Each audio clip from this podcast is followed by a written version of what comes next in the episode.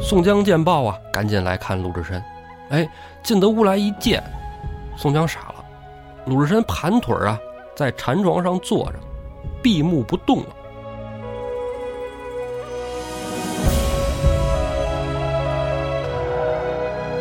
平生不修善果，只爱杀人放火。忽的顿开金枷，这里扯断玉锁。咦，钱塘江上潮信来，今日方知我是我。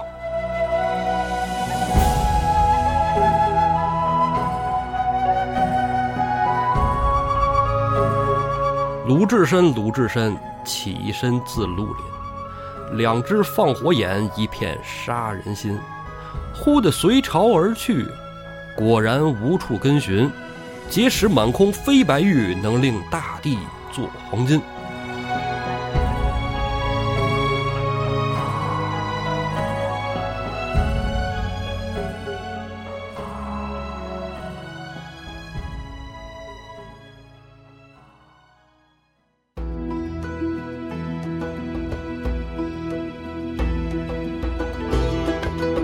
胡说历史，笑谈有道。欢迎您收听由后端组为您带来的《胡说有道》。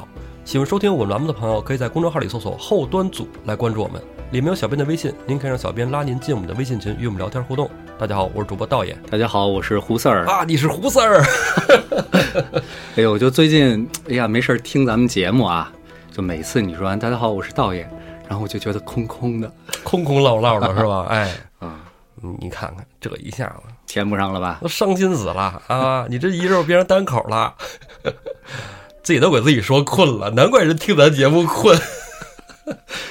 哎呀，你不是一直说我这个这个刹车油吗？还是需要的，还是需要的。你看我这个没有刹车油，车都开不起来，你知道吧？啊，没意思。那咱们书归正文啊，哎，回头一会儿咱录完咱再唠啊。上回说咱说到了宋江一百单八将杀到江南，其实也不是一百零八嗯个啊，扣留在京城的有一些。不少人了。结果呀，打完方腊，这回再一清点人马，剩下整整三十六位。来时三十六，去时十八双， 这一下就剩三十六了。哎，之前你说这个是三十六人赞里的啊，来时三十六，去时十八双。若是少一人，誓死不还乡。那个说的是梁山三十六友嗯起义、是吧？对哎，三十六人起义。这《水浒》书里啊，哎，这个诗略有一些修改嗯，啊，施耐庵老先生给改了一下。啊其实不是施耐，这段是罗贯中了是吧？哎，嗯宋江三十六，回来十八双，内中有四个谈笑又还乡。这话其实说的很明白了哈。哎，对，呃，其中有哪四个呢？这个咱们慢慢说嗯啊，慢慢说。这三十六人现在回到了杭州城，哎，这个跟朝廷大军集结一处，军马呢就都停在了六合寺，哎，在这儿歇息。嗯，这一天晚上啊，鲁智深跟武松在一块儿安歇啊，住在一块儿。半夜里正睡着觉，打呼噜呢，啊，打呼噜正睡着呢，突然间就听见，哎，有战鼓擂响。鲁智深一下子惊醒，穿上衣服，提着禅杖就要出门厮杀。门口小和尚就给拦下来了，啊，说你这个啊，大师傅哪里去？鲁智深说呀，说这战场打仗了啊，敌军杀来了。这就是这个条件反射了哈。哎，小站穿金甲，消眠抱玉鞍。这么多年戎马生涯，已经形成这个反射弧了。啊，你看看这词儿， 哎呦，好好好，真好真好， 嗯，你才真好啊。鲁智深这一下被拦下来，自己也惊了，说这声音是从何而来呀、哎，小和尚就说了，说大师傅，您从北方来不知道，南方这钱塘江啊，哎，有潮信，钱塘江，哎，说这钱塘江，钱塘江就是浙江，哦，是吗？浙江古称钱塘江，啊，所以浙江省就因为浙江得名。哦，哎，啊，我就知道这个杭州以前好像叫钱塘，对 啊，钱塘县啊哎，这钱塘江的潮信啊，因为这个海水倒灌，呃咱就不解释这块儿了，是吧？对， 哎，咱们要说的是什么呢？因为这个潮信的声音非常大，给鲁智深惊醒了。惊醒了鲁智深之后呢，真正让鲁智深醍醐灌顶的是“潮信”二字，因为曾经他师傅跟他说了这么四句接语：“欲下而擒，欲拉而直，听潮而圆，见信而寂。我上次咱们一块儿录节目还是说这期的时候了，是吧？现在就要接语就要应验了。旷课了这么久啊！嗯你看前面咱说了，鲁智深啊，一个人在深山老林里斩杀了夏侯成，然后在帮元洞哎捉住了方腊，嗯啊，现在呢听到了朝信而来，他也就应该圆寂而去了。对，鲁智深不懂，问小和尚，小和尚跟他一解释，鲁智深哈哈一笑，哦，这么回事儿啊，懂了。即刻叫人啊，哎，让小和尚给他烧汤啊，就烧洗澡水，洗了一个澡，换上御赐袈裟，盘腿儿往禅床上一坐，叫人拿笔纸来啊，拿笔纸来，也不知道这厮认不认字啊，反正应该也认点儿，毕竟当过这个提辖啊，在经略府走动嘛，哎，刷刷点点给宋江大哥写了封信，就让僧人啊去请宋江。宋江见报啊，赶紧来看鲁智深，哎，进得屋来一见，宋江傻了。鲁智深盘腿儿啊，在禅床上坐着，闭目不动了。宋江跟卢俊义哎进到屋里来，看见边上呢哎有封信，先展开信看看吧。哎，看写的啥？打开信呢，就看见上面写的：平生不修善果，只爱杀人放火。忽的顿开金家，这里扯断玉锁。咦，钱塘江上朝信来，今日方知我是我。他等于有一种那个顿悟的那个感觉哈、哎，是这就有点禅宗了。哎，你知道，就这个佛教里头哈、这个它分各个宗派，这禅宗有一个特点，嗯，你说说，这禅宗它讲究顿悟啊。禅宗不就是这个达摩祖师这一派吗？哦，你像还有什么呀？天台宗、净土宗，这就是中国这个汉传佛教十大宗派啊。咱们就捡几个说，这禅宗怎么叫顿悟呢？它为什么要顿悟呢？知道吗？啊，它就是为了这个传教方便。哦，哎你比如说这个佛教的教义啊，它的那些理论啊，说起来特别的深奥。是，不瞒你说，比道教、比基督教、比什么伊斯兰教都要多得多。它复杂的程度都已经到了类似哲学的那个层次了。嗯，搁古代，你讲话了，字儿都不一定识，怎么对传啊？这叫，你说这叫怎么传？我告诉你，人禅宗厉害，告诉你顿悟，嗯，顿悟，怎么讲你你就坐那儿，啊？我坐这嗯然后儿，然后啪儿，哎呦，我明白了，我一会就明白了，禅，这叫禅宗。哦，是是是，什么叫净土宗？知道吗？啊，净土宗就是西方那个极乐世界。哦，哎，它讲究叫什么呀？这咱以前多次说过，佛教他说这个三世界啊，咱们中央娑婆世界哎，主佛就是释迦牟尼，是，对吧？东方有一个琉璃净世界，主佛就是那药师佛。啊，对对对，西方呢，西天呢，西天是极乐世界，嗯，他主佛就是那个阿弥陀佛。哦，阿弥陀佛，，哎，然后就说这个，你要修出六道轮回啊，是吧？那在西方极乐世界呢，就比在咱们这个娑婆世界啊要容易，啊，所以呢，就是说都愿意去下辈子去极乐世界继续修炼。那怎么去啊？要靠这个接引菩萨，谁呀、就是观世音菩萨。啊，不是接引道人，，哎，观世音菩萨是这个啊接引菩萨，他呢，你死之前，别你死之前了，就是人死之前，都 正常正常正常啊，人死之前说这个南无阿弥陀佛，就是说我要皈依阿弥陀佛，哦然后观音就来接，就把这个人呢下辈子投胎呢投到极乐界去。给带走了，哎，你发现没有？这就又简单了。怎么修炼呀？就告诉你了。净土宗告诉你，你就没事儿老念南无阿弥陀佛，南无阿弥陀佛，南无阿弥陀佛。哦这念经就行，所以说，这不同的宗派，它其实目的是什么？更好的去传教，更好的去布道。哦，哎，所以这个你看这鲁智深这个啊，就典型的，砰儿顿悟了 对，禅宗。一下子就明白啊了，其实也是师傅点化，哎，啊，这四句接语，哎，硬了，嗯，所以还是他师傅更厉害一些，嗯啊，不过他现在悟了，也挺厉害，厉害！但这一厉害呢，就厉害过去了，这一辈子就算走完了。对了，对于人佛家来说，可能不是坏事儿，但对于宋江来说，伤心大了啊！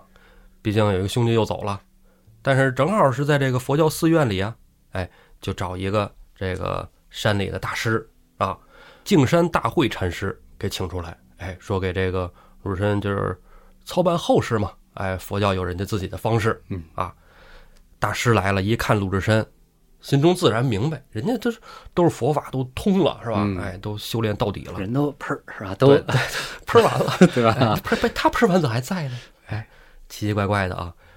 指着鲁智深就说呀：“鲁智深，鲁智深，起身自绿林，两只放火眼，一片杀人心。忽的随潮而去，果然无处根寻。结识满空飞白玉，能令大地作黄金。”啊，咱就理解成他夸他呢嘛，是吧？嗯哎，夸挺好听的啊，人读过书多啊。大会禅师啊，手持火把，哎，来到这个龛子前。这龛子是啥呀？我理解成就是和尚的那个棺材，啊，是不是可以这么理解？啊，佛龛什么之类的哈。嗯，反正就这样吧，因为我也没见过啊， 这个，哎，不懂咱也不敢瞎说啊。反正就一点着了，烈焰腾空而起，就烧了，给鲁智深火化了。火化之后呢，骨殖葬入了佛塔。 我发现吧，我这么些期没参加这节目啊，嗯，你变了，我操，你见过世面了。哪儿我有？。操，鲁智深死了，就这么轻描淡写，就是吧，就没有什么波澜就过去 了死太多了， 对死在我嘴里一愣，张顺都我挂了太没见过世面了。没有没有没有，你你你这这不是啊，是吧？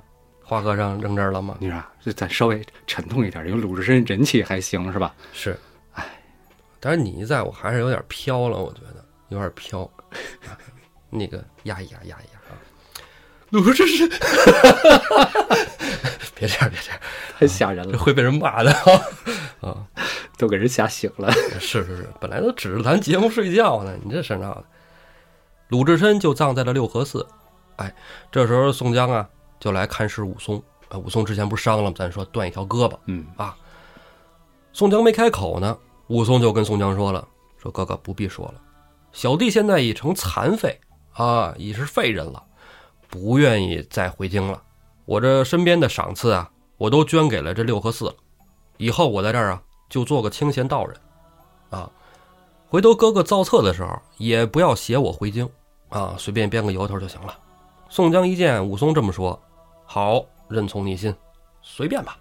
从此啊，武松就在六合寺中出家，活到了八十善终。对这块儿其实还是带点情绪的哈，因为对这一下儿就是两个，好像就是反正我最喜欢的俩人物就就就退场了。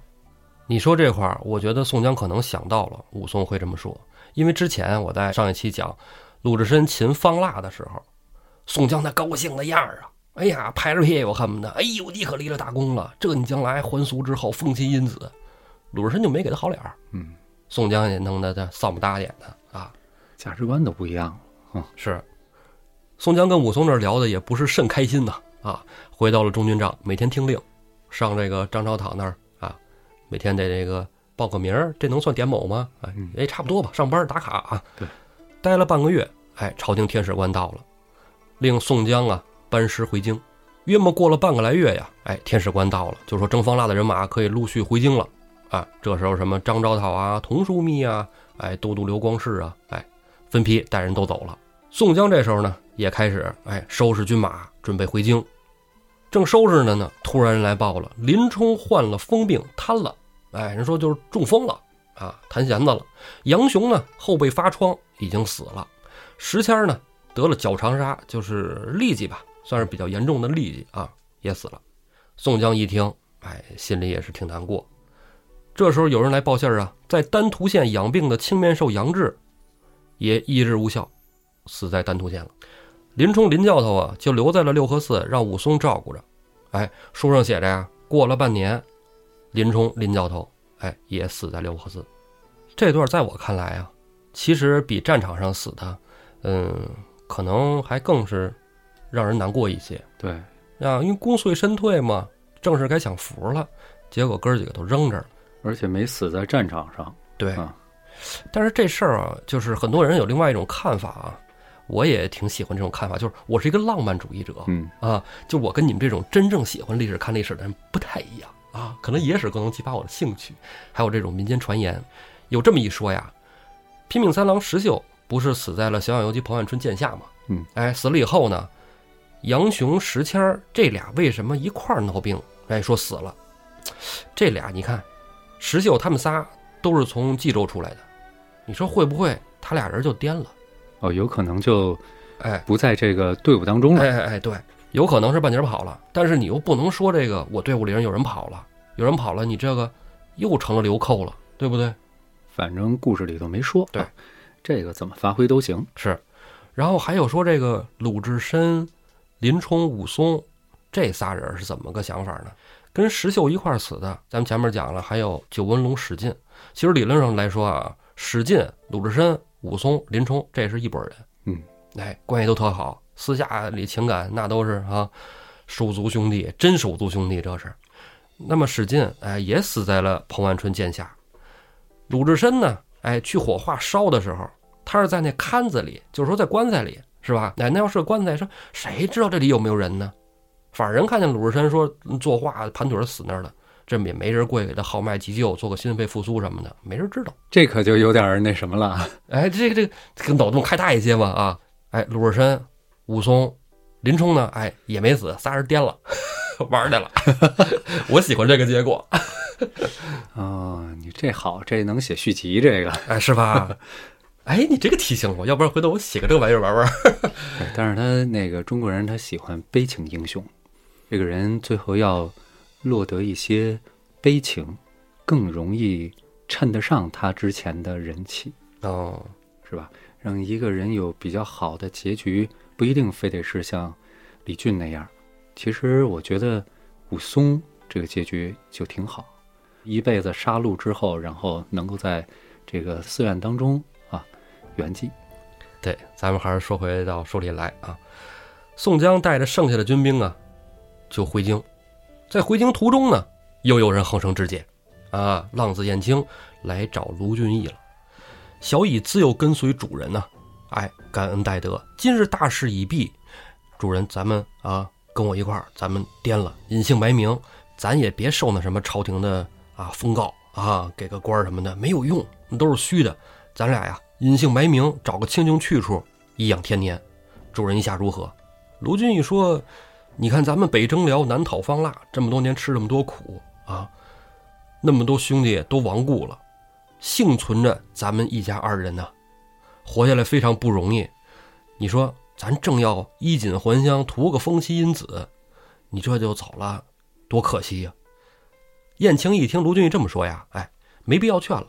主人诧异：“小以此去呀、正是正果呀。”主人，你要是不愿意去，哎，那我就准备走了。咱这上帝视角看卢俊义好像那什么似的哈，嗯，其实一般正常人他都应该会这么选，谁不想涨工资啊？对不对？九死一生回去该封官了哈。，对呀，你告诉我走了当平民去是吧？是不能说卢俊义傻啊，只能说小乙有有这个光环啊。嗯，对，燕青太聪明，燕青也劝卢俊义讲了几个故事，给他讲什么韩信呐、彭越呀、卢俊义说说韩信本身就有反义，嗯，我没有。燕青说呀，我知道你没有，但是朝廷上人他们希望你有，啊，你没有也有可能有，啊，无中生有嘛，对不对？本身韩信也不一定有啊，啊，是啊，卢俊义后边说呀，说这一路都跟宋江哥哥都不错，这一路不忍心辞别呀。燕青说呀，说那算了，那我就跟你辞别吧。卢俊义说，那你辞了去哪儿啊？燕青说呀，只随在主人左右。啊，卢俊义听啊，那无所谓，你去吧。啊，他寻思着呢，可能燕青啊不愿意当官儿，还愿意跟着他一块儿。其实燕青心里也不是这么想的，哎，当时啊也说不明白了，磕了几个头。第二天早上挑了一担子宝贝，哎，这不是攻城拔寨的也能分一些金银吗？分他的那些东西呢？哎，收了包堆儿，弄了一个包袱，哎，就走了。临走啊，给军人一张纸条，给宋江报个信儿。信给宋江送过来之后，宋江一看，哎，里边大概写什么意思？啊就是如果我当面辞行，我怕呀，就是咱俩这个不太好，聊掰了啊。哎，对，呃，所以呢，说给这个先锋哥哥留封信，小乙不愿意为官啊，就去了，去乡野山下做一闲人啊，就走了。宋江看燕青这信呢，哎，心中闷闷不乐。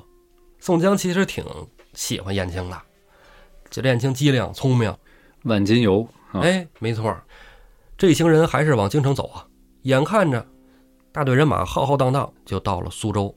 哎，他每到一个大城就得歇一阵儿，这么多人一直走，那也累，对吧？对到了苏州城啊，混江楼李俊就病倒了，哎，啥毛病啊？还是中风啊，弹弦子。手下兵丁就跟宋江说了，宋江赶紧来看来，说找人医治。李俊这手弹弦呢，但是嘴没事儿。说这栓也分栓哪儿啊？栓手了，没栓着嘴啊。李俊说：“说哥哥啊，回京大事，不用等我了啊，我现在也这不太行了。哥哥，你要是可怜我，你把同为同盟留下来照顾我吧。”宋江一看李俊这儿已经安排好了，哎，心里就明镜儿似的，不劝了啊，这没必要劝啊。好吧，说那你好好养着吧，哎，就走了。对，这就跟小时候咱们请病假似的，老师真不知道吗？不是，心照 不宣，对吧？一个意思啊。然后我作业忘带了啊，天天忘带了。 老师，你是不是脑子忘带了？ 哎呀，小时候真是。哎，你说的小时候，你你经常上我们家去这个跟我们家长这个告状我啊，可没有给你告状啊！你这 老师让你送信儿啊，你这是老师的信使，戴宗。 李俊这哥仨呀，其实是应了前面的跟费宝的约会啊，让费宝那儿造大船，准备不是出海寻找 One Piece 吗？嗯，哎，这一票人就出海了。出海之后，这帮人还真给力，到了暹罗国呀，李俊成为了暹罗国主，您当皇上去了。再说这宋江一行人呢，哎，等到了东京汴梁啊，再一清点人数，三十六个，又只剩下了二十七员呢。二十七个人，咱说说不费事儿啊。之前不像咱说一百零八个啊，录半天哈。对，二十七个很快。正将一十二员，宋江、卢俊义、吴用、关胜、呼延灼、花荣、柴进、李应、朱仝、戴宗、李逵、阮小七。偏将一十五员，朱武、黄信、孙立、樊瑞、凌振、裴宣、蒋敬、杜兴、宋清、邹润、蔡庆、杨林、穆春、孙新、顾大嫂。正将里头啊，我大概听了听，绝大部分都是愿意这个回来当官儿的。哎，比较明显的就是小七儿，是吧？阮小七明显嗯不是这一趴了。 那对对对，这是一个奇葩我操，小七太实在了，这个嗯也不知道 装病。 啊，真是啊，路过个哪儿就颠了是吧？对，那可能离着山东远是吧？也没人给报销火车票啥的啊，哎，就跟着回来了。宋江把这阵亡的将佐呀名字给上皇徽宗呈上去了啊，啊，这就已经上皇徽宗了。哎，这是回来就上皇了，上皇啊。哦，那就是金人已经打过来了。哎，你是跟历史这个病鬼的聊 吗？对，这个病鬼聊的话，其实呃，刘延庆、刘光世他们还没去呢啊，还没到北边打辽呢，是吧？对对对，因为书里头这个刘延庆还没去伐辽呢，哎、是吧？还没那个应海上之盟去哎？对这对个对，金宋夹击辽国呢啊！所以这块时间点是错位的。啊对，对对，跟你说那个就是徽宗成为太上皇，是他让位给了钦宗啊对，啊。这段咱们特别早以前说过一次钦宗就是怎么登基的那个啊对对对，蜻蜓点水的讲了一下，啊，始末缘由并没有铺开来，对因为铺开来太大了，是吧？对，那回头再往后再说啊， 是吧再？再往后再说。我操，一一直许愿，一直许愿，许了三年了，大家都不信了，还行，还行，真还爽行，真爽。真说真说啊，具体怎么个上皇，一会儿咱再说。嗯，徽宗啊，就命宋江人马呀，各穿宫服入朝觐见。哎，你看啊，这三次到东京汴梁来，老得换衣裳，哎没干别的了，衣服是都吧不一样。第一次啊，是穿的皇上御赐的那红绿袄，嗯哎，红绿袄腰上挂着金银牌，哎，入朝觐见。嗯，第二次破辽回来之后啊，让戎装冠带披挂，哎，入城。这第三次啊，都换作了文官的打扮入朝觐见。哎，你看这就有点说道，就要封官了啊！这次啊，二十七位兄弟来到朝堂以上，跪拜山呼万岁。皇上一看，心里其实也是不爽的啊，这不是皇上上皇啊，上皇看着心里也挺不饶人的。之前那么多兄弟啊，一百零八位，现在仅回来了二十七个，哎呀，朕也伤心呐。上皇还行啊，也没有说这个阵亡将士就没下文了，哎，也都有封赏。阵亡的正将呢，哎，都封中五郎；偏将呢，都封义节郎。如有子孙呢，可以赴京承袭官爵。你这么一看，宋江其实提招安是其实不是坏事嗯，对，啊，啊，挺好的事。关键就是梁山这帮人别说子孙了啊，大部分连媳妇儿都没有。呃，是，哎，但是可是古代来说的话，就可以从旁支过继嘛。还有一些特殊的，像张顺呢，张顺显灵有功，哎，敕封金华将军；鲁智深啊，秦方腊有功，哎，虽然说作画在六合寺，但是呢，也追封义烈昭济禅师 这个宋徽宗最拿手是吧？封神仙，啊。拿是手好戏。武松啊，对敌有功，现在六合寺出家，封赠啊清中祖师，赐钱十万贯，已故女将啊扈三娘加封花阳郡夫人，孙二娘加封京德郡夫人。女的这夫人，咱也不知道是朝廷上有什么说法啊。然后就说这些活着归来的啊，先封死的嘛，对吧？哎，阵亡的先封完了，哎，再整这活的。那活的呢？哎，正将石原受五节将军株洲统治，这官儿大吗？按说齐名之前就是统治，是吧？对呀、本身就不低，对是吧？但他这个就是受五节将军，这可能五阶将军也不低。是吧？他应该是额外有俸禄，啊、嗯有加持儿，是吧对？偏将十五员呢，各授五一郎、诸路都统领，啊，我觉得统领啊，加上都字儿，那就是挺厉害了。啊对，就就就还可以了 啊。统治加上都字儿，都统治那才厉害呢，是吧？ 对对对对，对，这统领统治的呀，就是马上管军，马下管民，啊，军政一把手算是啊，可以啊。其实北宋的时候没这说法啊，没有说军人还管政的，但是南宋有啊，南宋有啊。其实北宋末年的时候尝试了一下，就是靖康之变之后啊，觉得之前的制度有问题，哎，这个咱不在《水浒传》的讨论范围之内。这节目里头不在《水浒传》讨论范围的内容，你也没少说。哎呀，你这一说来，哎呀，三年了， 没怎么说水浒 啊。女将一员啊，顾大嫂受封东原县君，这一下将士们都封完了，然后就是该首领了。先锋使宋江啊，加封武德大夫、楚州安抚使兼兵马都总管；副先锋卢俊义啊，加授武功大夫、泸州安抚使兼兵马副总管。就刚才老提这个武功大夫、五节大夫这事儿，就这俩嘛，啊，卢俊义跟宋江的嘛，我提一茬儿啊。嗯，之前你也说过童贯是吧？领兵这个南下征方腊这个事儿，啊，是也把这个宋江这个在历史上的这个活跃的故事啊，给大家介绍过。对对对，南怀瑾老师书上写的，嗯，当然，那个我家有一本日本的一个汉学家叫宫崎市定，他那个书里头有一个观点，这是一一九六几年还是一九五几年的时候，嗯，这日本人提出来的。咱们国家学者呢，是在一九七几年的时候才对这个话题进一步考证，很有可能啊，嗯，我接下来说的这个观点，没准是事实。怎么引起来的这事儿呢？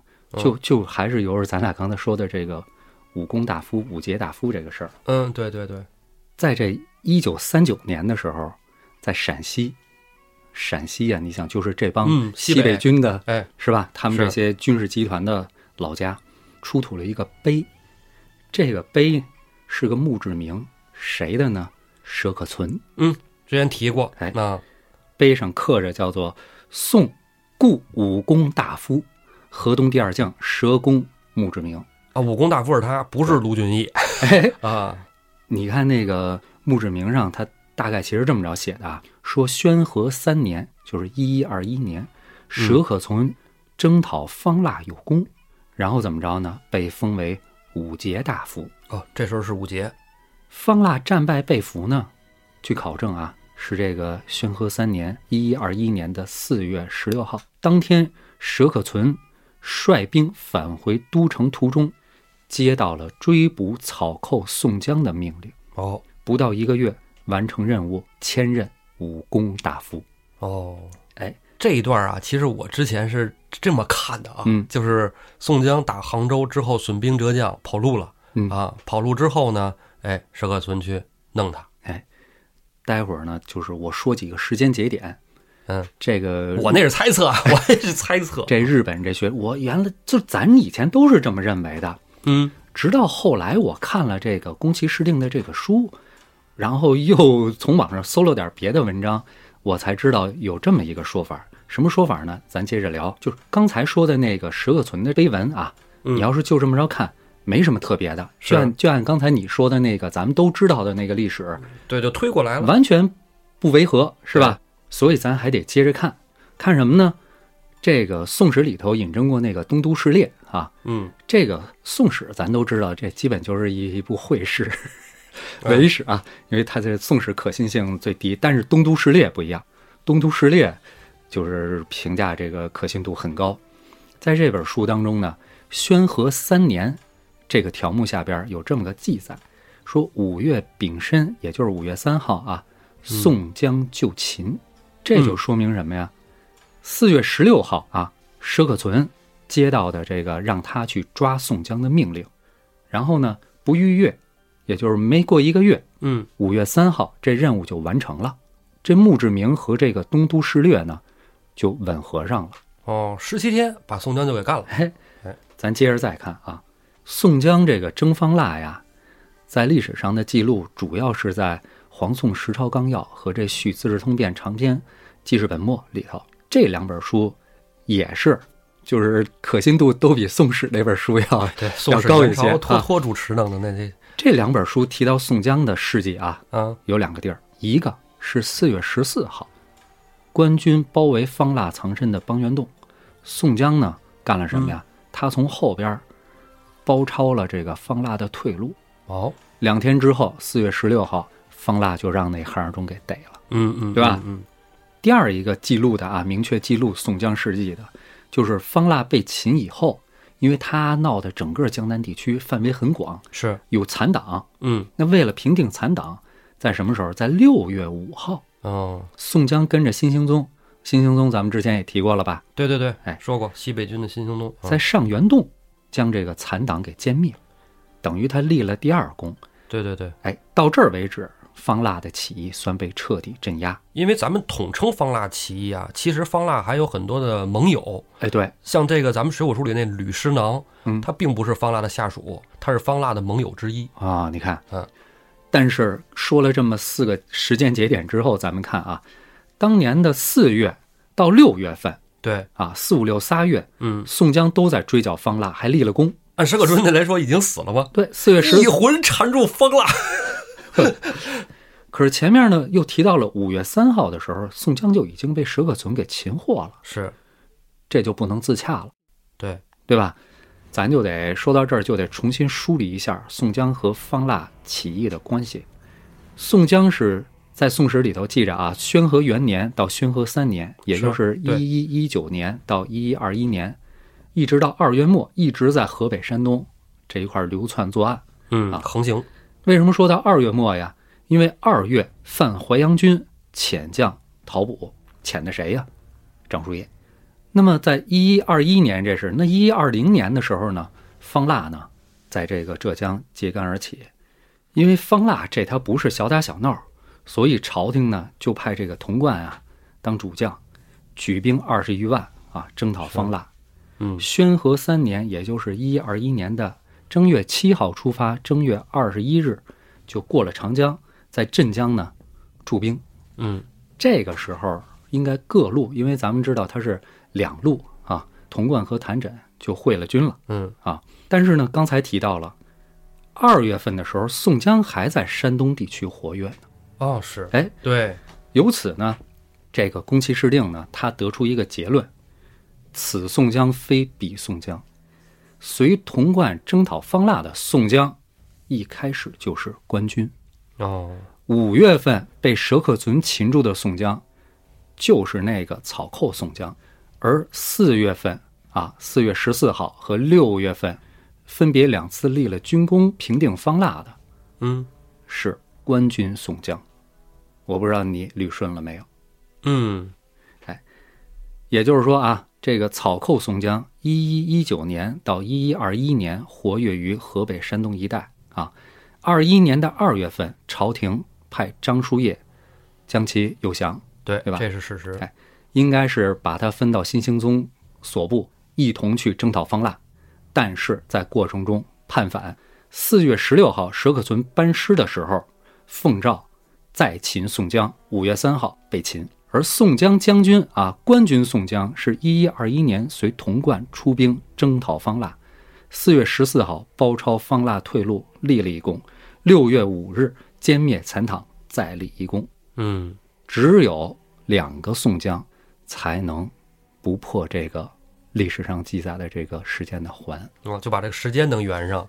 对，嗯，哎，由这个武功大夫这事儿引出这么一个小插曲来。但听起来好残酷啊！这个东西比较冷门儿是啊，比较枯燥，是吧？嗯，这个一点都不热血。一点都不热血，对吧？这他妈《水浒》都没法写了，对，啊我我就要武松单臂擒住方七佛。一听就得了啊。但是这个事儿吧，后来很可能它就是真的，因为中国的学者从七十年代开始专门研究这课题了，就嗯，后来这事儿就就结案了，就不再说去考证它了。反正宋江也不是什么大人物，对，史料也不是特多啊。你要是你就考证这个，对这个呃社会建设帮助也不大。对，就跟那个吕不韦是不是秦始皇他爹一个意思。嗯，我喜欢我说的这个结局，你喜欢你说的这个方案，哎，大家各自心里都有自己的这个哎想要那个答案，那就对了啊。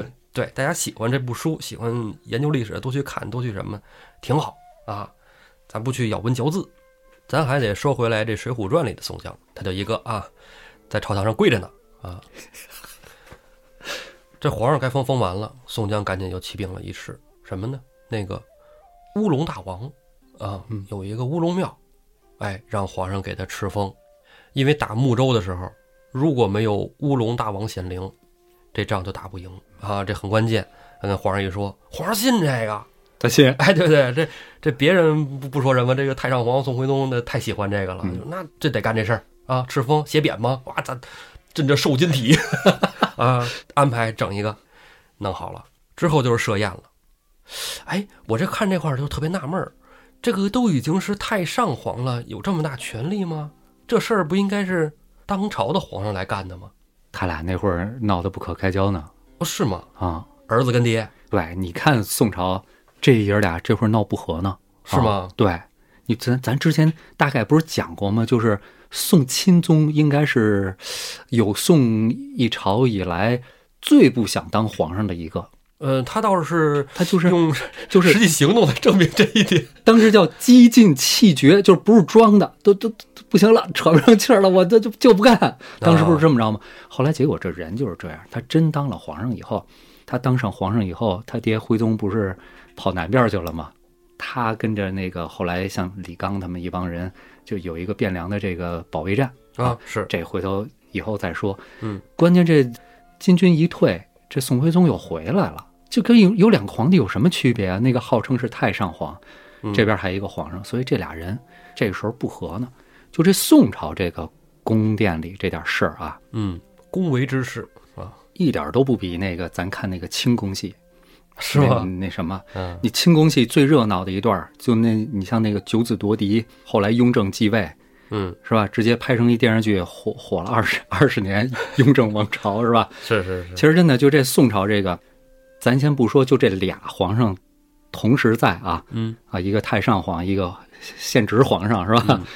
就整个宋朝这皇权交接，就几乎没有正常的，从你这句话我听出来了，你要把这件事情展开来聊，就是你就打那个赵匡胤黄袍加身，这咱以 前讲你过学是吧我？学我，是吧？这这这咱讲过嗯。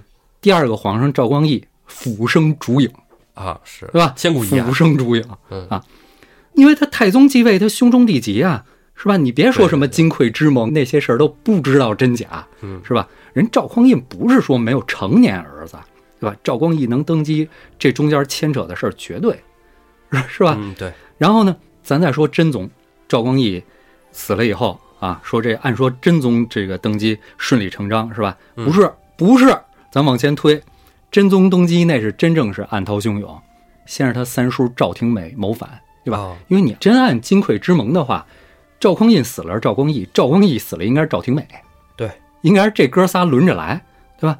谋反，那这是吧？真谋反假谋反这都不好说，嗯紧接着是这个真宗他堂哥赵德昭自杀，这就是赵匡胤他儿子。啊，赵匡胤的后人，对对对对对，再往后是真宗他亲哥赵元佐自杀，我操，这事儿可就悬了。咱不说细的啊，嗯紧接着他二哥赵元喜有早逝死了。哎呀，这要真是巧合，那就真太哇塞了，李建成、李元吉嘛，对不对？你这这东 西是吧这？个味儿是吧？哎，真宗说完了，再说仁宗，仁宗能当上皇帝，那也是一波三折呀，是吧？狸猫换太子说的就啊对是对对仁宗，对嗯是吧？当然这不是真事儿，不是真事儿，他叫什么？无风不起浪。啊，不说嘛，李婉儿是他亲妈妈是 吧？哎，对，真宗的儿子基本都早早的夭折了，就都还是小孩儿的时候就都死了。本来真宗已经准备把他弟弟家的儿，就他侄子嗯，收养进宫了，准备当接班人培养了。结果这个时候，仁宗生出来了，就把那个养子就就撵走了。哦，仁宗这么着当了皇上。仁宗死了以后，是吧？真到英宗了，那就真不是仁宗他儿子了。这电视剧你看过，仁宗媳妇儿多着呢，对对对对对，就是不生，对对， 就是不那是他的问题 对，吧？他他爸也不太能生啊，你不能说都是他的问题遗，传是吧？是吧？所以英宗是仁宗的养子，这个你说这个太深奥了啊， 这个不不能生育还能遗传，我 这是吧？啊，你看是哎哎，你接着听啊，就是当时被真宗接进宫里的这个养子，嗯后来生了二十多个呀。哦，啊。然后更逗的是什么呢？英宗就是这个人的儿子，听明白了吗？真宗、哦真宗收了一个侄子进宫当养子， 哦，结果呢明白了明白明白，结果呢，丫他妈生了一个仁宗，就把侄子给又给撵走了。哦结果他儿子仁宗不生孩子，那个仁宗的杨字那边那个生，光光对生，仁宗哦后来的英宗是哎那个那个人的儿子。哦，我还说呢，我说这玩意儿杨子给废了，我这玩意儿不得造反去？你你看还不用造反，是吧送来了， 人家爸爸没当上皇帝，到自己这儿还是当上了嗯，这是英宗。哎，然后到宋神宗是吧？宋神宗他是嫡长子，他继位来说相对继位啊还算相对平稳，嗯，但是他有一弟弟叫赵浩，这赵浩对他这皇位吧，就是神宗登基之前，他这弟弟其实特别有希望登基。神宗登基之后，这弟弟在某一段时间内也虎视眈眈，不宣愤，因为就是他们俩出生之后呢，他们俩的爹还没当皇上呢，哦这就导致就是说，觉得哥俩之间身份差不多。他不像你，比如说一出生俩人都是皇子，那嫡长子跟其他孩子之间这身份就必须得拉开这个。东是吧宫嘛啊，而且呢，神宗他妈呢，高太后啊，喜欢老二，喜欢二儿子，然后所以后来你看神宗搞这王安石变法的时候，嗯阻力大。神宗一死，他妈还活着呢啊，嗯立刻把守旧派的老臣都招回来重用，司马光、苏辙，对吧？这咱们都说过。然后呢，把神宗弄的那一套王安石变法都给怎么着都废了。哎也不能说神宗是个妈宝男，他有自己想法，但是这朝堂上的阻力是看不见的。他不是妈宝男，嗯，但问题是，就是有宋一朝皇后的权力这块儿都不像唐朝那么夸张，是嗯吧？但是呢，你接着咱接着说呀，哲宗呢十岁登基，孩子小啊，得听他奶奶的呀，对呀、嗯还是高太后啊，对吧？是现在是高太皇太后，啊，这对是，奶奶，对啊对，宣仁皇后。其实她跟早年真宗他媳妇儿刘娥差不多，嗯说真 的就、刘娥都差点登基了，啊是吧？刘啊刘娥就差点登基了，对不对？这是寇准最担心的事 儿吧？接下来就是徽宗了，是吧？今儿咱主要说这徽宗。嗯，哎，端王赵佶，宋徽宗他爹神宗有十四个儿子，徽宗排老十一，啊，赵佶，哎，排老十一，一，哎， 老十一你好，老十一他既非长子又非嫡出，看起来应该是一点戏都没有才对，对吧？别急，你这么一捋，当时还活着的儿子就五个了，都是庶出，嗯，九子身王，十一子端王，十二子燕王，十三子简王，十四子穆王，其中排在赵姬前面的就他九哥一个。哦，也就是说，老十一现在其实是排行第二的。而他这个九哥呢，就咱以前讲过，眼睛有毛病。啊对，哎，你甭管是一眼瞎还是两眼瞎，就古时候说这个皇子有眼疾，其实就是瞎。哦 哎，不是说就什么说得比较近视远视白内障啥的，对对都不对，是啊说的比，较隐晦嗯啊。反正肯定你你甭管一眼瞎还是两眼瞎，当不了皇帝。嗯，你这样一来，那老十一就成了排名第一的。对，虽然我特出戏，但是我认真听的，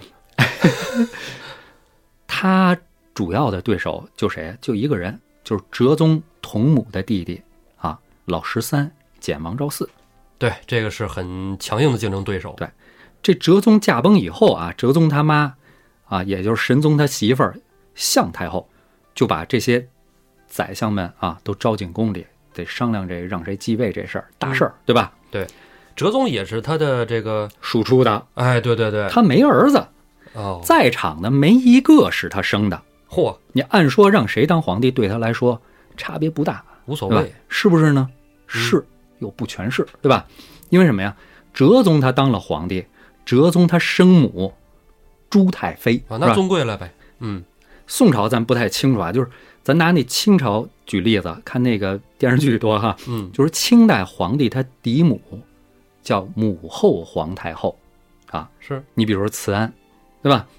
生母呢叫圣母皇太后，你比如说慈禧，对吧？哦哎，圣母皇太后呢还是没有这个母后皇太后啊地位高，就是皇上的生母还是没有嫡母的地位高，嗯，那肯定的。但是字儿一样 多，是吧？哎，是吧？是是咱知道这这玩意儿字儿一样多，这事儿很重要。母凭子贵嘛，啊，你说这要是俩儿子前后脚的当皇帝，那还了得，更尊贵了。是不是？所以在向哎太后这儿，谁当皇帝都好说，哦简王继位不太行。哦，是吧？偏偏无巧不成书，当时宰相中地位最高的是谁呀、张敦吧？张敦，啊，对对吧？就是咱说苏整轼那整会儿，苏轼那是个吧？？来回来去提那个就是对不要命的那位仁兄，对是吧？铁腕宰相，向太后一征求宰相们意见啊，嗯，这位是头一位说话的角色，你像什么曾布他们都得往后嗯往后上，是吧？他就说，应该是简王继位。至于他为什么说是简王继位，嗯，反正他给出的冠冕堂皇的理由是简王啊，乃母弟之亲当立，就是说刚才咱说的那个对意思。逻辑上能接受，对，他跟哲宗关系最近，一个妈生的是吧？是可是这事儿你搁向太后这儿，这就叫哪壶不开你偏提哪壶，哎，对吧？向太后就说了，那我还是嫡母呢，这些都是我儿子，是吧？你一个劲儿的强调哲宗跟简王是朱太妃的儿哎是子，这意思啊？你你你把你把老身置于何处啊？这一说张敦没辙呀，这是太后啊，对吧？是他没从女人的视角考虑问题。对，哎，也就算他考虑了，没准他和简王已经达成了某种协议呢，哎，有可能对吧？拥立之功啊。哎，那怎么办呀？那就说应该立长，立长呢就是立刚才咱们说那个瞎子老九。嗯那你别说向太后了，这不太可能，是吧？你都不同意，呃，对，嗯 我同意 对吧？我也不同意， 是啊吧？老九不行，那就是老十一行。对，就是老师一行，哎没错，结果张敦急了，说了那句著名的“端王轻佻”，是吧？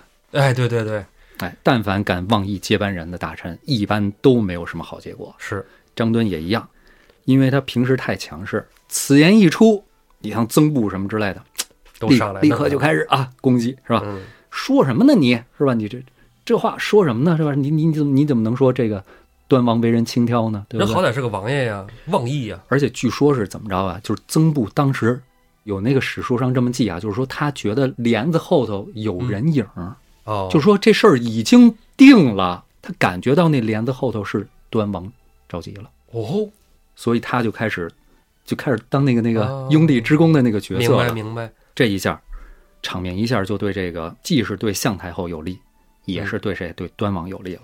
嗯，后来端王就登基了啊，踢着踢着球就上去了，嘿， 对，登基时候多大岁数啊？十七，哦，十七岁对赵佶是谁年轻什么概念啊哈、嗯就是首先咱们得知道一个事儿，就是他妈死的早，哦，可怜孩子，赵佶是七岁的时候就没妈了。嗯，那你在宫里，你想吧，是他爹十四个儿子，一堆媳妇儿，还天天天天天天就跟王安石那忙变法，嗯，顾得过他吗？他爹顾不过他，那你说他妈又没了，那宫里那些宫女太监什么的呢？就说真的，咱咱就说啊，不欺负他就不错了，真是对吧？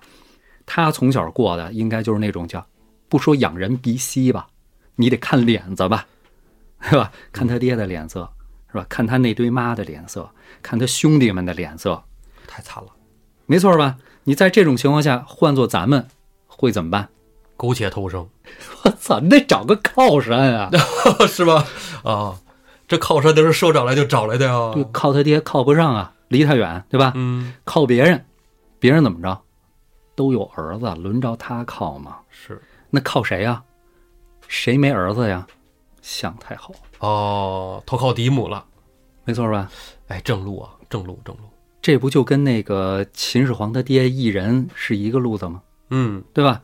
另一方面，咱们再看赵佶，他在宫中住到十五岁才搬出来，接受过皇家非常好的教育啊。你从他后来看《瘦金体》，不用说了，对，嗯画的画《瑞鹤图》《听琴图》《芙蓉锦鸡图》，是吧琴棋书画样样精通。他的诗词据说是全宋诗收录四百一十四首，妥妥的顶流艺术家。对他跟乾隆可不一样啊，这他真对他， 真是艺术就是就是赵激动的，赵构是中国整个古代史上审美艺术应该是最高的一个人，对巅峰真是天下一人。是往后你可能是明宣宗是吧？可能是雍正皇上哈，就但但是截至目前为止，就那第一个最最品位最高的皇上肯定是赵佶，抛开别的来说，艺术造诣绝对是巅峰。对吧？尤其你在宋代是吧，最容易让女性产生好感的那一趴，嗯，在宫里住到十五岁，他应该知道宫里的一切，包括向太后喜欢什么。这么着一看，他继位既偶然，也是必然啊。哎，也必然。所以当赵佶当了皇帝之后，你看第一件事儿，请向太后听政。哦，垂帘哎，对了，向太后听政以后，就就就很尴尬了，因为她跟她婆婆高太后有点像，就是对自己的老公神宗搞变法的那套，嗯，就是不感冒。哦，不喜欢变法。她上来以后，她召回了那个保守派，你比如说那个苏轼，就是徽宗继位以后被召回的，哦，当时咱讲啊对对过对，对从儋州然后过惠州到了常州是吧？哎，最后老死在那儿了。对，常州不是有一苏轼博物馆吗？哈，啊对，宋徽宗他本人不喜欢苏轼，他不是说不喜欢苏轼的文采，嗯因为宋徽宗他喜欢他爸那套，苏轼不是他爸那套。哦，就是说从政治上是吗？，对，哦，那为什么还得召他回来呢？嗯不是他要召，他妈要召，嫡母要召回来。哦哦，哎，同样的，改革派的那张敦、蔡京就都被贬出去了。你比如说张敦这被贬成山陵使了，哦，对，负责这个死去的哲宗的陵寝的哦哦，这个安排，这待会儿咱们说。就是说，就是说，恳请这个向太后听政，一方面呢，肯定是感谢向太后把他给扶上皇位了，嗯，对吧？另一方面呢，就是他得倚仗着向太后背后的政治势力，是保护自己呀、咱们刚才来回来去就说这个宋朝皇后的权势之盛，是吧？嗯，向太后虽然不像她婆婆高太后那么强啊，更跟刘娥没法比，对吧？但是你不找向太后没事儿啊，人简王他妈朱太妃有自己的势力，嗯，是对吧对对对对，先皇的亲妈呀，你比如说张敦，对吧？而且这个确实就是嗯，赵佶刚继位不久的时候，宫里就接连出事儿，起火，肯定是大事儿。对，那肯定的。啊。结果呢，这火灾谁干的？经过一番查找，嫌疑人锁定了。那你想出了包拯，出这那种朝代是吧？这嗯不乏名探。嫌疑人是宫里一个临时工，这临时工呢，一宫女儿啊，这临时工对他放火这事儿呢，用我们话讲叫供认不讳。嗯啊，作案原因呢，就是在宫里受了点委屈，气不过，他就想放火泄愤。哪个朝代出事儿都是临时工，真巧。啊 但是在进一步往深了追查，这人具体在哪个宫当差呢？结果是朱太妃那儿的人，哦，你看这就作妖。哎，这就给赵佶出难题儿了。嗯，你要想接着往下查这案子，你肯定得进朱太妃宫里去找证据。你要是找不出证据怎么办呢？外人肯定得就是渲染他这小心眼子。哎，对，你多找茬疑儿对啊那好，你要是找着证据了怎么办呢？你要问责朱太妃吗？是对吧？朱太妃要是找那个向向向太后去说说情儿，面子你还得给吧？这事儿挺难办的啊，你有什么劲呢？还就只能吃哑巴亏。 就是临时工。哎啊，哎，而且朱太妃和她背后这政治势力也确实就是有有高人，嗯，还能挑唆这个赵佶和向太后之间的关系。比如说有一次就是朱太妃啊，唆使一个太监跟赵佶啊提议，提什么议？就是说，咱们赶紧把哲宗的遗体提前安葬吧，安葬祖陵吧。这有什么说头呢？就是宋朝以前的皇帝是打登基开始就得开始给他修造修陵寝，修陵寝，嗯，这陵寝要一直修到这皇上死了才能完工，否哦，否则你要是提前修完了，你等于你等着皇上死，这这这这不行，是吧？嗯，那要是皇帝在位时间长，你比如说汉汉武帝， 是吧？你比如说汉武帝这样的， 修个四五十年也不能停，对吧？嗯这就浪费啊。山都凿没了，哎，对，到了宋太祖赵匡胤这儿，把这规矩改的。他下一什么命令呢？就说这个皇帝死后才能开始修陵，哦，七个月必须修好，皇帝必须安葬。徽宗继位的时候啊，他和当时那个向太妃啊有一个约定，就是说等哲宗的陵寝修好之后安葬了，哎，向太后就还政，嗯，有这么一说。所以现在时间呢，等于当时还不到半年呢，有人喷儿蹦出来，催着徽宗尽早安葬他哥哥，挑事儿吗？就敏感了，哦，他就等于就就变相怂恿徽宗提前亲政。对，撤帘子呀，这是要，对，那你就说向太后不像她婆婆是吧？那么热衷政治，但是她当初她是看徽宗真心实意想让她听政，她也知道徽宗势单力孤，需要她，嗯，自己背后的政治资本，她才答应听政的。可是你换了谁，你也不愿意说操你翅膀硬了，你就把撵我听了，对吧？啊？有点那一味儿，对，最关键是这徽宗他默许，他没按说应该是斩了杀了那个太监，因为你一个太监妄议国政，对，他没有罚了一下，好像是哎呦，那不正中敌人下怀吗？对他可能觉得自己政治势力有了，是吧？嗯借坡下驴，对，但是他这就跟向太后之间有裂痕了，对，至少不是铁板一块儿了，啊，这就是朱太妃和他背后的人的手段。厉害呀！好在后来向太后死得早，没到一年儿就死了，要不然的话就还得有热闹。哎，打这儿召集亲政。哎哎，刚才说张敦那事儿是怎么回事呢？修陵的过程中，就是皇上让你这个宰相去当山陵使，有两种，嗯一种是你挂一个山陵使的名字，嗯，朝政离不开你，兼职哎，兼职山陵使是吧？嗯一种是你真真给我当山陵使去吧，啊，先帝这个修陵寝这事儿太重要了，太重要确了，实是重要的事儿啊是。吧？ 哎，张敦就是这真去当山陵使使这趴，你知道哦吧？然后呢，结果就是说，在把这个哲宗的陵就是棺椁往祖陵送的时候，赶上那个就是天气不好，下大雨，嗯，那个运陵寝的那个车啊，不是运陵寝去了，运那个棺椁的那个车，陷在泥坑里了，崴泥了，哎，崴泥了，天又晚，又看不清，这哥儿几个又没吃饭，是吧？有有有点小情绪，就说，就说，要不然咱先歇着，明天天亮了咱就弄。嗯，给先皇先搁水里泡会儿。 你说对了，哎呦，我天爷，这可是大事儿啊！张敦答应了，所以这事儿回来以后就让人给告发了，必死无疑啊，这个家伙。等于这个徽宗就是借着这个事儿把张敦贬走的。哦，召集亲政，一开始他是奔着当明君去的，嗯，是吧？广开言路，勤于听政。咱都听说过唐太宗李世民被魏征， 是吧？这一段典范啊！唐太宗李世民被魏征犯言直谏啊，把那个衣裳都给扯破了，这事儿听过。嗯，同样的事儿在宋徽宗身上也曾经发生过，就是徽宗朝的时候有一个言官儿叫陈和，这陈和呢一向正直，朝里头你像童贯这样的奸小呢，就怕陈和。那个时候童贯还没起来呢啊，嗯，他怕陈和揭露他们这帮宦官的这个贪污腐败的这样的罪行。他虽然没起来，但是他经常跟着他师傅一块儿出去带兵啊。打仗打西夏，对，这个时候他就贪污军饷啊，他怕陈和给他们兜搂出来，所以呢，这伙子人就建议徽宗把这个陈和另作他用。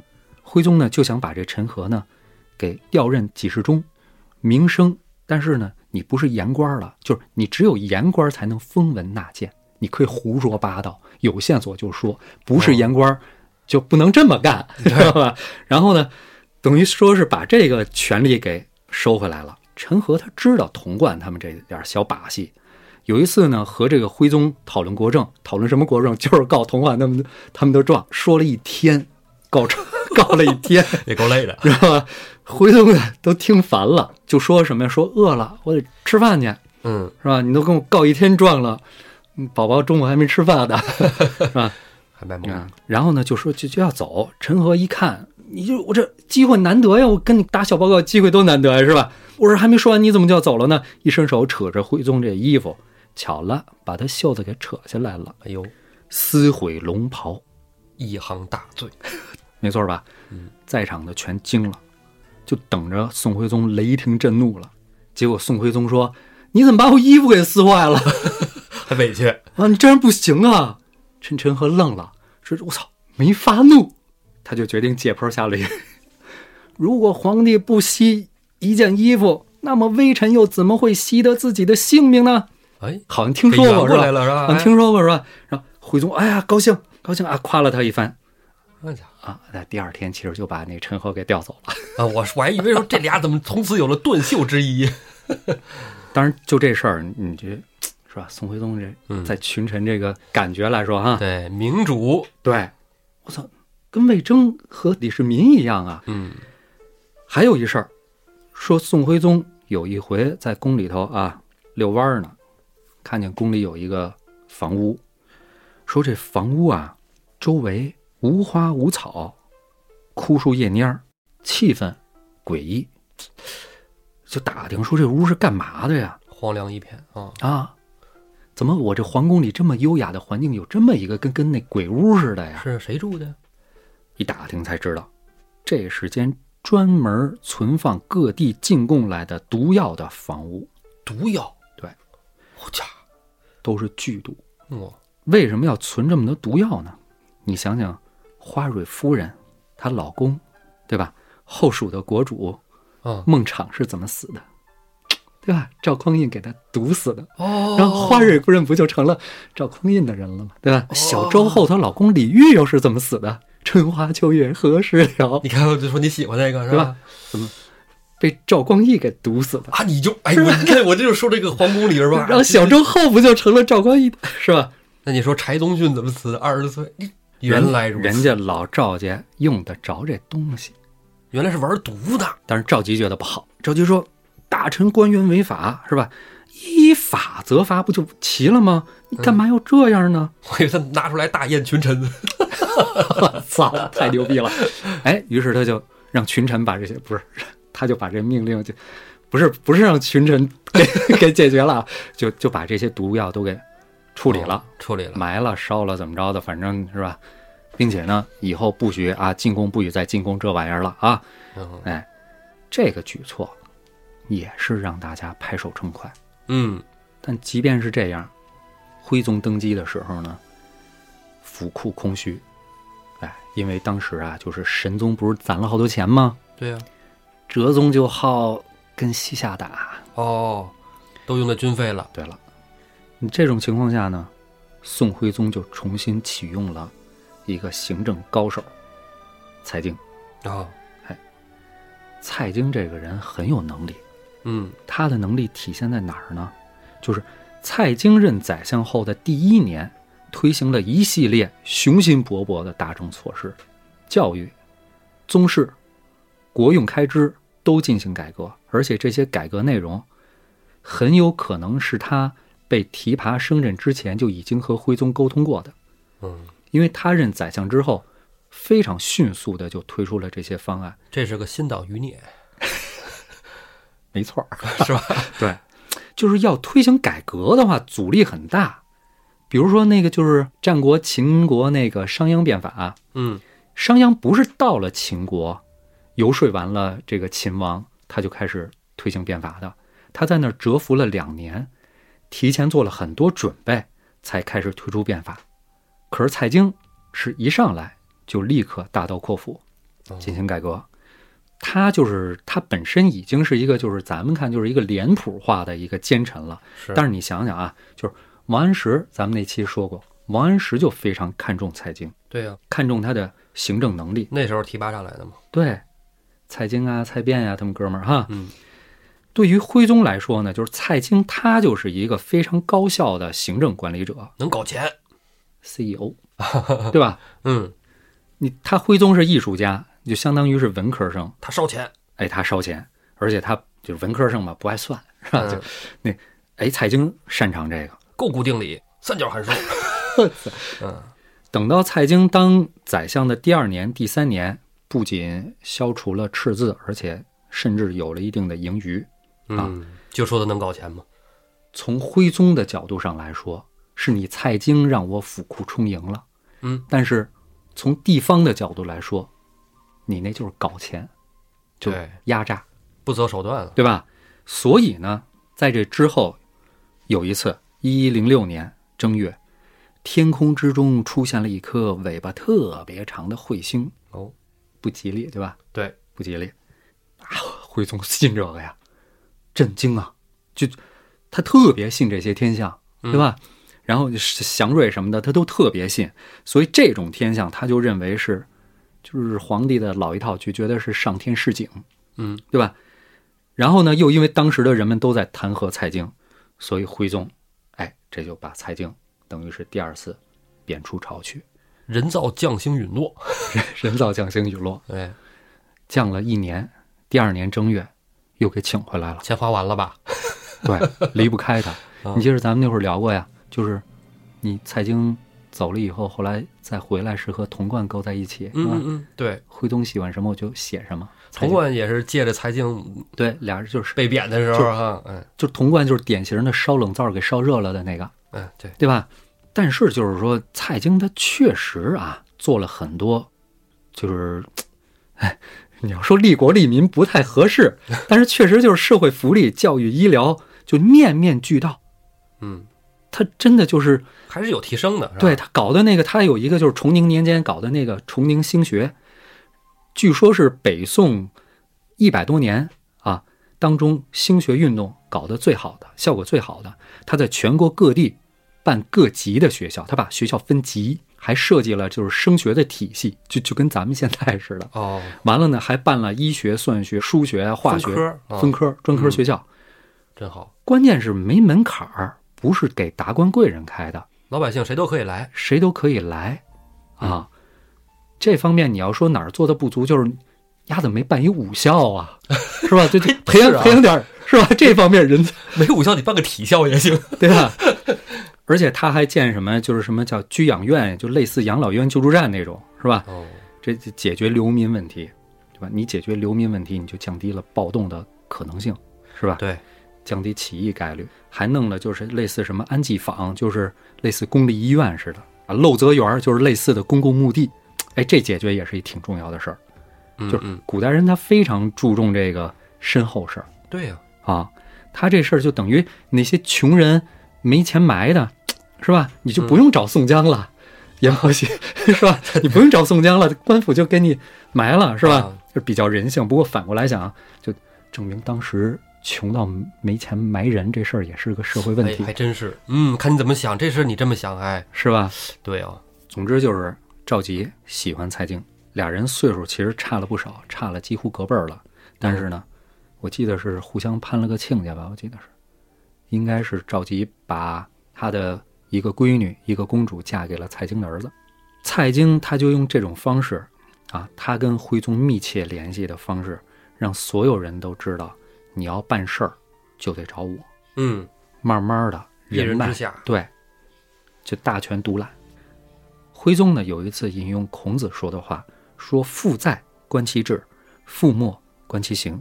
三年无改于父之道，可谓孝矣。”那意思就是还得学他爹，嗯，还得学王安石变法那套，对吧？这个来其来前不对，不能这么说，这个代表孝道，啊是吧？嗯，对对这对，这，谁要是否定王安石变法，就是否定他爹。啊，啊，都明白了吧？于是蔡京他们就搞了一个元佑党人碑，哦，把所有保守派的名字都刻上边了。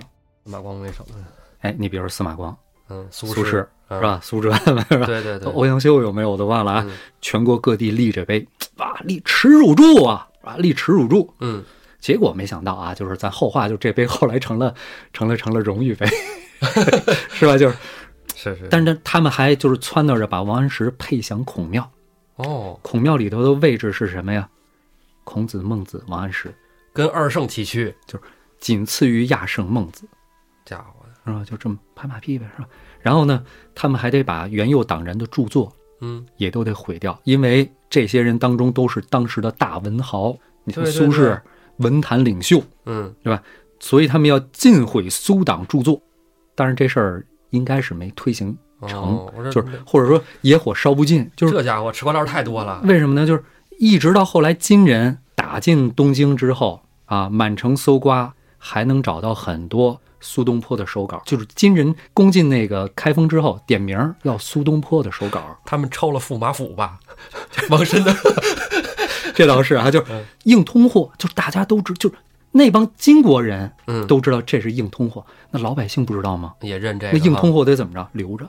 嗯，最可怕的是司马光的《资治通鉴》也差点被毁，嗯这是怎么留下来的？还挺有意思。有一个官员叫什么忘了，他就绞尽脑汁儿就想把这部《资治通鉴》啊，就是司马光半辈子写下来的这本书留下来。嗯，后来他就发现，哦，神宗给《资治通鉴》写过序，你等于我哦要写本书，有人背书，哎，对了，嗯，神宗背书，他等于你肯定他认可这部书，他才能对给对这部对书写序啊，对吧？是是是，啊，他就在这上下功夫。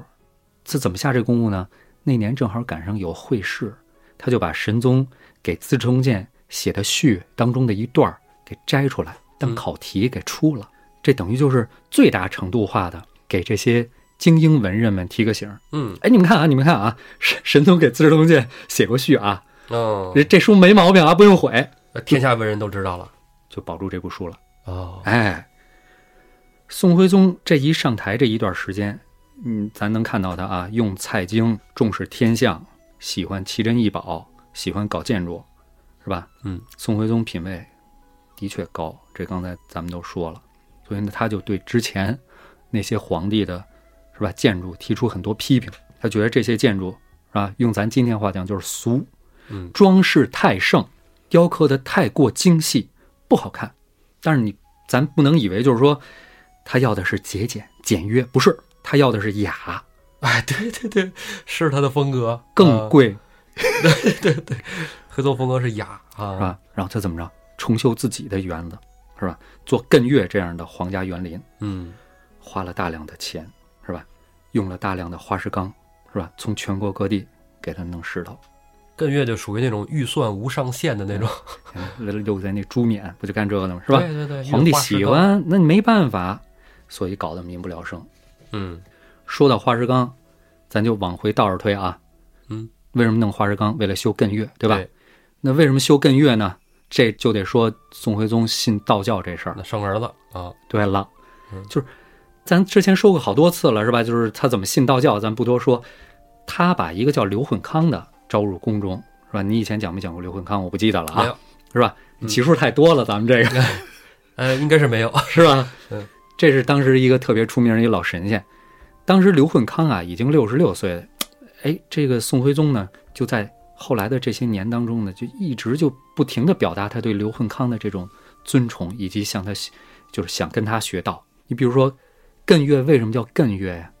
就是因为他刚才你刚才说他没儿子，没没嗯皇子，对吧？嗯刘混康就跟赵佶说：“说你应该把京城东北角儿，是吧？艮位给垫高了，垫高你就有儿子了，这才弄的艮岳。哎哎，你说他还就真就灵了，嗯，是吧？后后来哐哐上赵佶，我要没记错，四十多个儿子呢吧，所以你看，还是得信点风水，是吧？对吧？风水有用，三四十个儿子呢，那好家伙，靖康之变的时候，光抓到儿子抓多少啊个？对对对，儿子少了，那赵构能跑出来吗？是是？吧？后来那谁林灵素也跟那个呃宋徽宗说，是吧？你长生大帝君是吧？对啊对对化身啊，啊，才你道君皇帝嘛，是吧？对，你就是天上的神啊，你得给咱们这些神做点事儿啊，是吧？修修庙啊，修修道观，嗯是？吧？所以宋徽宗每隔几天就会批准一个新的庙额和册封，这都有记录，他批过的那些东西都有记录，在《宋徽要辑稿》当中记录了宋徽宗在位期间授予了七百六十四个庙额，好家伙，以及对神灵的册封。宋徽宗时期批准了这么多的庙额和爵号，原因之一就是他屡次下诏要求人们找出全国最灵验啊和最有功德的神灵。皇上下诏要找这个，搜山捡海找神仙，对，就是 就是全国大评比，嗯哪个神仙最灵，给给我报上来，我就给他修庙。